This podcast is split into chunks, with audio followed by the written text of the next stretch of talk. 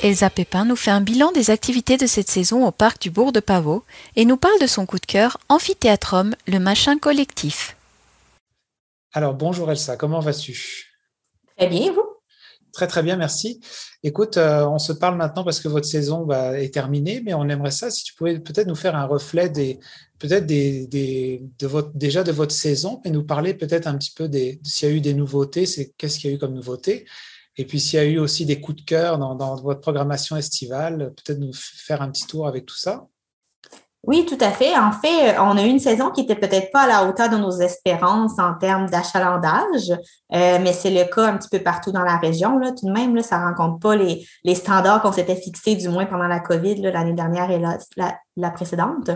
Euh, en revanche, ça reste tout de même bien. Euh, on a revu des clientèles qu'on n'avait pas vues depuis quelques années, ce qui est très, très plaisant de recevoir à nouveau de la clientèle européenne, des gens du Nouveau-Brunswick, des gens des États-Unis, des Canadiens. Donc, euh, c'était plaisant de revoir cette diversité-là euh, chez nous. Globalement, dans, dans, ce qui a été nouveau cette année, là, en fait, c'est surtout notre programmation d'activités culturelles estivales. Donc, c'est des activités gratuites. On avait des 5 à 7 tous les vendredis au restaurant qui étaient à thématique un petit peu plus euh, rythmé que, nos samedis. Donc, euh, on avait de la musique, on a eu du jazz, donc différentes, euh, différents styles de musique, du slam, de l'art performé. Donc, c'est des belles performances culturelles. On avait également tous les samedis dans l'après-midi des ateliers un petit peu plus en lien avec notre histoire, étant donné qu'on est quand même une institution muséale agréée, donc on est un centre d'interprétation historique et archéologique, ça se reflétait dans notre programmation.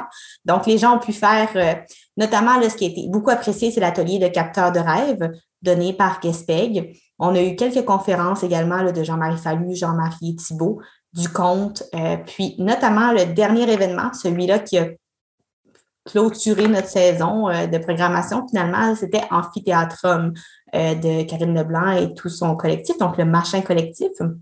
Ça a été une superbe activité qui a utilisé l'ensemble de la plage du bourg. On a eu euh, plus de 45 personnes qui sont venues voir la représentation. C'était une très, très belle performance. Ça a été énormément apprécié. Ça a attiré une clientèle beaucoup plus axée sur la culture. C'était très, très intéressant de, voir ce regroupement-là.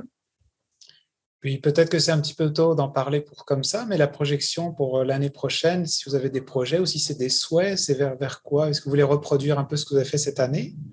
Oui, on souhaite euh, relancer cette programmation-là. On a, on a, trouvé ça très, très plaisant. Puis en fait, les gens commencent à euh, comprendre la récurrence, puis à savoir que ça revient d'année en année, puis que c'est tous les vendredis et les samedis. Donc, on souhaite remettre ça euh, sur les rails pour l'année prochaine également. Donc, avoir des nouvelles performances, des nouveaux ateliers, des nouveaux groupes qui vont pouvoir nous nous, nous, nous, jouer de leur musique. Donc, euh, on commence déjà à travailler sur la prochaine. Ça devrait revenir euh, sans problème pour l'année prochaine. On a bien hâte de recevoir encore tous ces gens-là ici. Puis, rappelons-le, c'est des activités gratuites. Ça fait partie de notre mission aussi muséale, c'est-à-dire de diffuser la culture d'ici, d'endosser notre rôle de diffuseur culturel. Donc, euh, c'est vraiment un grand plaisir de pouvoir mettre ça en place. Justement, où est-ce que les gens peuvent trouver l'information pour justement avoir accès à la programmation? Euh, principalement en suivant sur les médias sociaux. Donc, euh, les événements sont euh, tout inscrits dans les événements Facebook. Puis, notamment, on va également les publier à chaque semaine, ceux qui s'en viennent. On les affiche un peu partout. Cette année, les gens ont pu recevoir un petit carton dans la poste avec la programmation. Donc, on devrait pouvoir refaire la même chose l'année prochaine également. Puis, ça va être aussi disponible sur le site Web. Et pour terminer, est-ce que toi, tu vas nous partager ton coup de cœur de cet été par rapport à votre programmation? Mon coup de cœur personnel, ben en fait, euh, ça, va être également le, machin collectif. Euh, c'est le genre de performance que je souhaitais pouvoir euh, accueillir ici au bourg.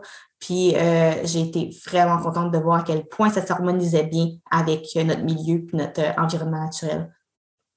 Est-ce que pour ceux qui n'ont ont pas du tout eu écho de, à quoi ça ressemble, peux-tu nous faire un reflet? Comment, à quoi ressemblait un peu cette représentation-là? Je crois qu'il faut l'avoir vu et vécu pour euh, bien comprendre ce que c'était en fait, mais euh, euh, c'était un mélange de disciplines culturelles avec une histoire profonde. Puis en fait, chaque personne qui pouvait observer la performance en faisait, faisait ses propres déductions, puis ça, ça touchait chaque personne d'une façon différente en fait. Donc, c'était un très, très bel atelier.